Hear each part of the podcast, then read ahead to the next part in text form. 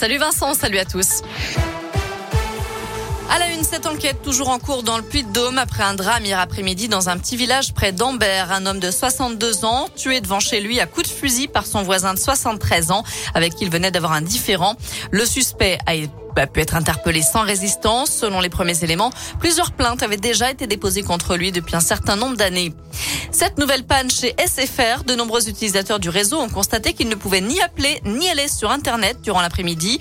C'est d'ailleurs ce qu'a confirmé le site downdetector.fr avec plusieurs milliers de signalements recensés. Deux tiers des soignants suspendus faute de passe sanitaire sont maintenant vaccinés contre le Covid. C'est ce qu'annonce Olivier Véran, le ministre de la Santé. Ils sont donc retournés au travail. Cette obligation vaccinale touche aujourd'hui 2 700 000 travailleurs.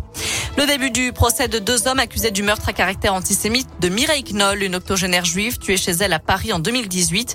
L'un des suspects connaissait la vieille dame depuis très longtemps.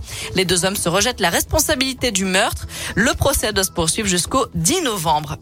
Y aura-t-il une pénurie de jouets au pied du sapin cette année? On s'interroge à deux mois de Noël. La pandémie de Covid a ralenti le trafic mondial et les approvisionnements en matières premières. Pour le moment, pas de pénurie en vue selon les professionnels, mais des retards et quelques ruptures de stock provisoires. On peut également s'attendre à une hausse des prix de 3% en moyenne. En bref, Christine Angot remporte le prix Médicis pour le voyage dans l'Est, un récit de l'inceste dont elle a été victime de la part de son père.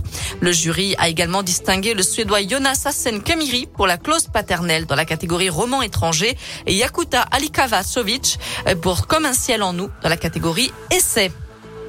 Enfin, les sports avec le quart de finale de Leaders Cup de Pro B ce soir entre la JAVCM et Évreux. C'est à partir de 20h. Enfin, avis aux fans des Enfoirés. La billetterie pour 2022, un air d'enfoiré ouvert aujourd'hui. Les concerts auront lieu du 20 au 24 janvier à Montpellier.